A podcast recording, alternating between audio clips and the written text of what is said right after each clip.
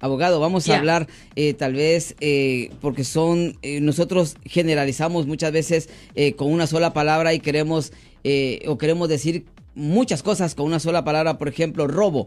Eh, yo quiero que hablemos del robo y el hurto. Oh. ¿Cuál es la diferencia? ¿Cuál es la diferencia también eh, en, en el término y las consecuencias que llevarían? Podemos demostrar la diferencia. A ver. Ok, voy a usar aquí porque estamos en cámara. Estamos- ok. So, supongamos que Eri tiene esta gorra y... ah, es una gorra de colección. Ajá. Y ah, un robo es esto. Dame esa cosa. That. No, y, y- y- Eh, eh, y yo lucho para no y el forceo. dejar- Ese es el robo. Ese es el robo. O, tam- porque es usando la fuerza. Ok. También lo puedo usar con intimidación. No le voy a prestar la pistola, pero por lo favor. voy a pretender. No, por favor. No, no. Voy a pretender. Dame la gorra o te voy a matar. Porque estoy usando la intimidación. Ajá. Eso es un robo.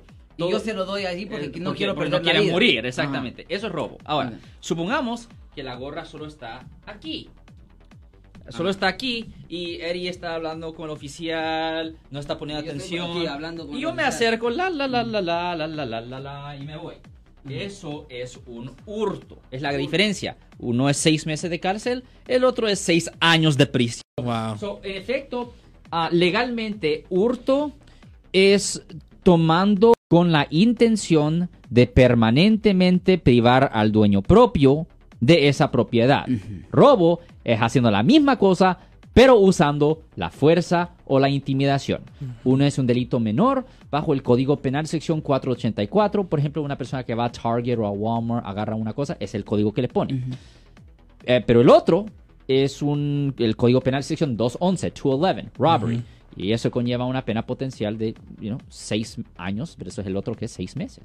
Ahora la diferencia, eh, mi estimado ah, abogado Alexander Cross, abogado criminalista y mi estimado oficial de la Patrulla de Caminos, eh, Custodio López. Por ejemplo, si yo me encuentro un teléfono eh, en el bus, en el Ah. bar, en el transporte y me lo llevo a la casa y ya después voy a una tienda y lo activo, ¿qué pasa? Los, dos podemos responder a esta A ver. pregunta, yo creo. Sé que, you know, para entonces también así me puede corregir. Yeah. En mi entendimiento es en el cual dependiendo de cuánto vale ese celular, Ajá. eso es lo que va a depender si va a ser una, si va a ser un misdemeanor o ya va a ser una felonía. Si vale más it. de mil dólares, Yeah. ya es una felonía. Ajá. Tres años Solamente, de prisión. ya, solamente por un teléfono, como está diciendo. Ya. Le voy a decir una cosa. Sí. Los teléfonos celulares son bien Aunque no lo haya robado, ¿eh? Well, vamos a definir al- algo aquí. Sí.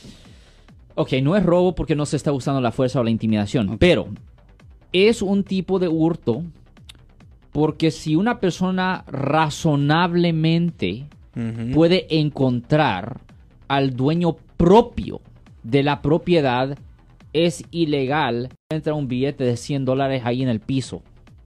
Ya no se puede llevar porque es imposible, es imposible Determinar encontrar al quién dueño. era. Es imposible. ¿Qué vas a hacer con eso? Está, oh, 100 dólares, cool. 100 dólares, está bien. Solamente que me sepa el código, Ahora, el número de ahora, serie. yeah, on, razonablemente ya. Pero, pero, si está en una cartera, Yeah. ahí tenemos un gran problema. Mm. ¿Por qué?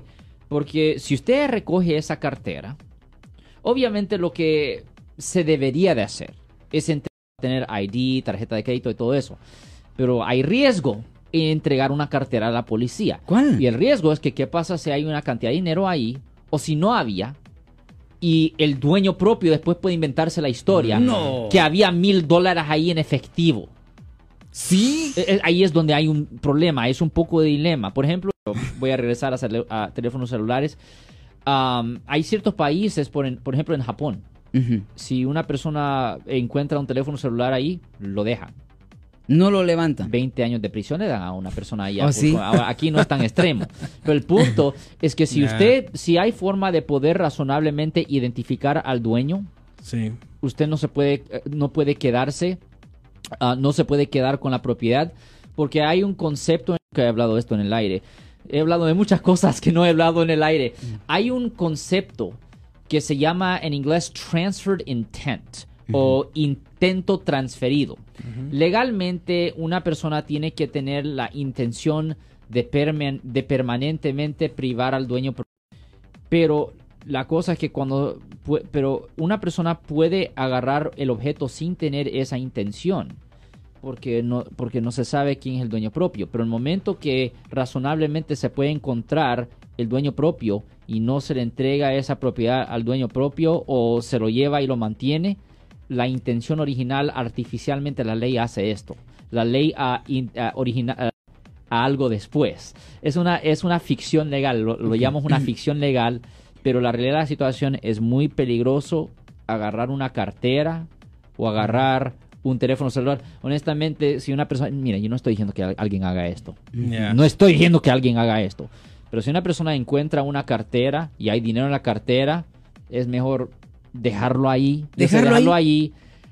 No, Ahora- no me diga eso, porque no ahora, lo- si usted es una persona, nadie lo hace. ahora si usted es una persona, si, si usted es una persona que va, you know, no voy a hacer- no voy a decir el resto, ¿ok? No, no- quiero decir, no quiero dar, no quiero dar ni. Es mejor entregarlo a la policía, pero está tomando un riesgo haciendo eso, o dejarlo ahí. Lo más Lo mejor es más- dejarlo ahí. lo más recomendable es dejarlo dejarlo ahí. O más que la policía, como estamos diciendo, porque ahora mucha gente va a decir, no, pues lo voy a dejar para no meterme en problemas. Es. Si está en una tienda, hay ciento... Oh, es diferente ahí. Ciertas partes que usted puede ir y dejar las cosas que se pierden. si Lo agarre, yo lo he hecho mm, varias veces. Te diferente. encuentras algo y, y hay que llevarlo. Ahí tiene que, y ahí tiene que um, dejarlo ahí.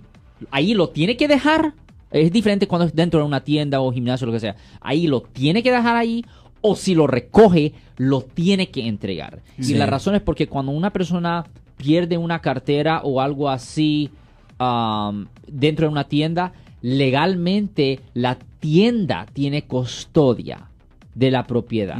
No es legalmente considerado propiedad perdida. Yo sé Más que como le yo sé que para vez. el dueño está perdido. Pero Sí. para la tienda no está perdido.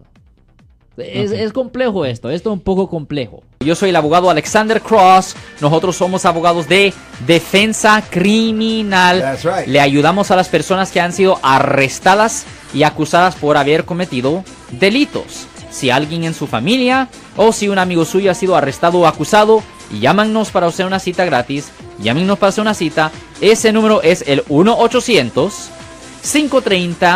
1-800-530-1800. Estamos aquí en toda la área de la Bahía. 1-800-530-1800. Y como siempre, por casos criminales, casos penales, damos la primera cita gratis en nuestra oficina. Siempre estamos aquí todos los martes y viernes a las 12 y 35 respondiendo a sus preguntas con respecto a los casos penales. Y también nos pueden hacer preguntas en nuestra página de Facebook Live. Doctor Alex, abogado de nuevo, 1-800-530-1800, Marco. Bueno, vamos a llamada telefónica, pero ya fuera.